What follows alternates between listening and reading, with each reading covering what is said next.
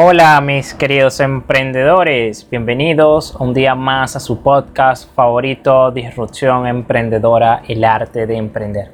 Hoy les traigo un tema, escuchen muy bien, no bajes el precio, aumenta el valor.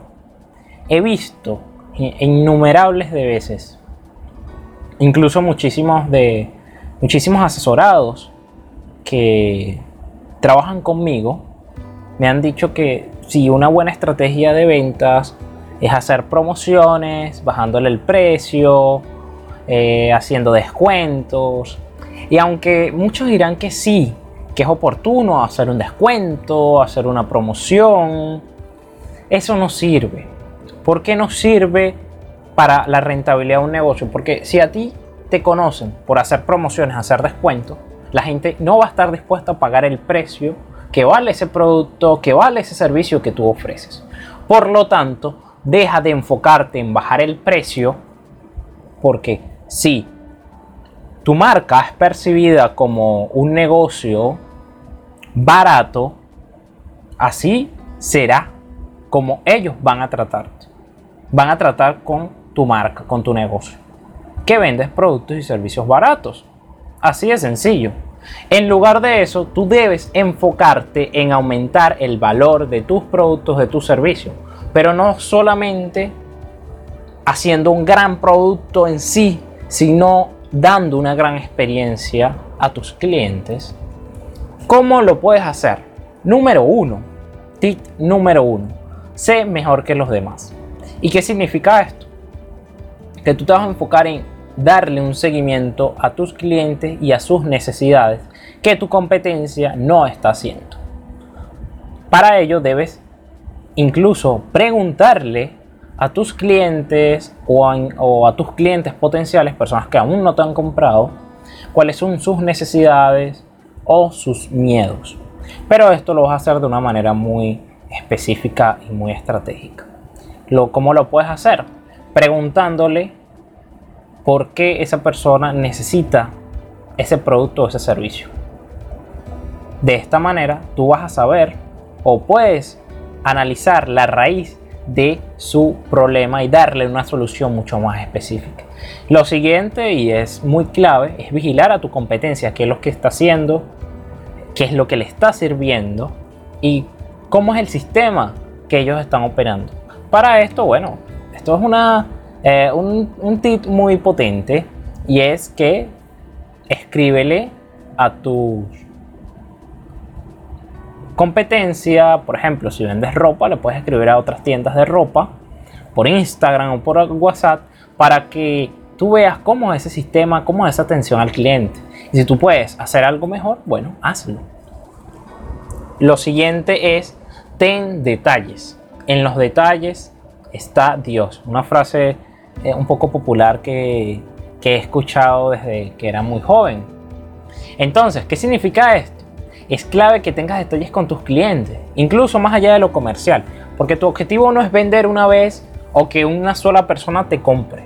Tu objetivo es que esa persona se quede contigo y te compra una, dos, tres, cuatro, cinco, seis, siete, diez, veinte, treinta veces.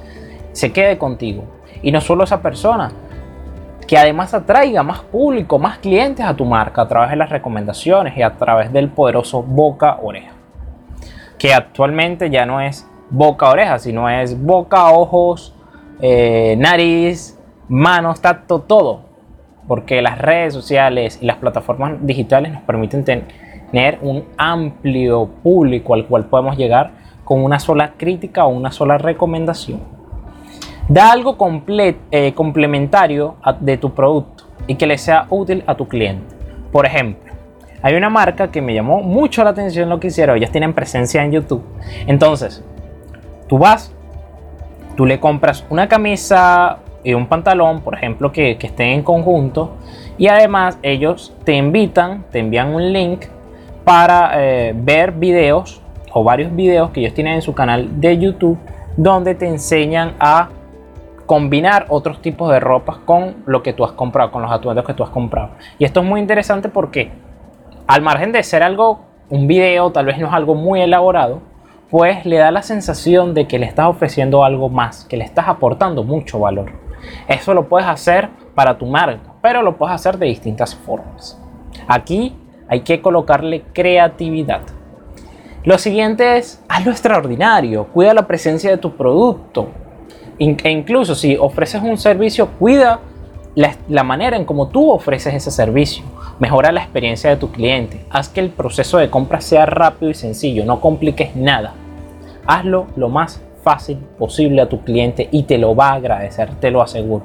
No hay nada más engorroso que estar preguntándole, por ejemplo, por Messenger, por DM o por WhatsApp o el medio de comunicación en sí, preguntándole y preguntándole al, a la persona de la marca, en este caso, cuál es el método de pago, cómo hago esto, cómo hago lo otro.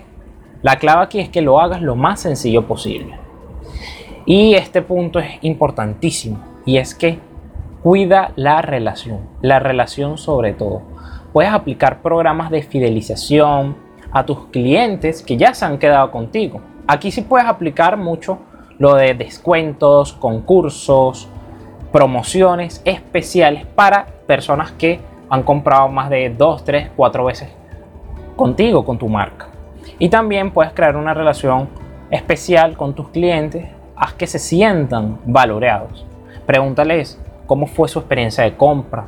Por ejemplo, si vendes ropa, seguimos con este ejemplo, pregúntale cuando pasen algunos días, uno dos días, cómo se sintió, si le gustó la ropa, eh, si se acomodó a sus gustos, si de verdad era lo que esa persona quería.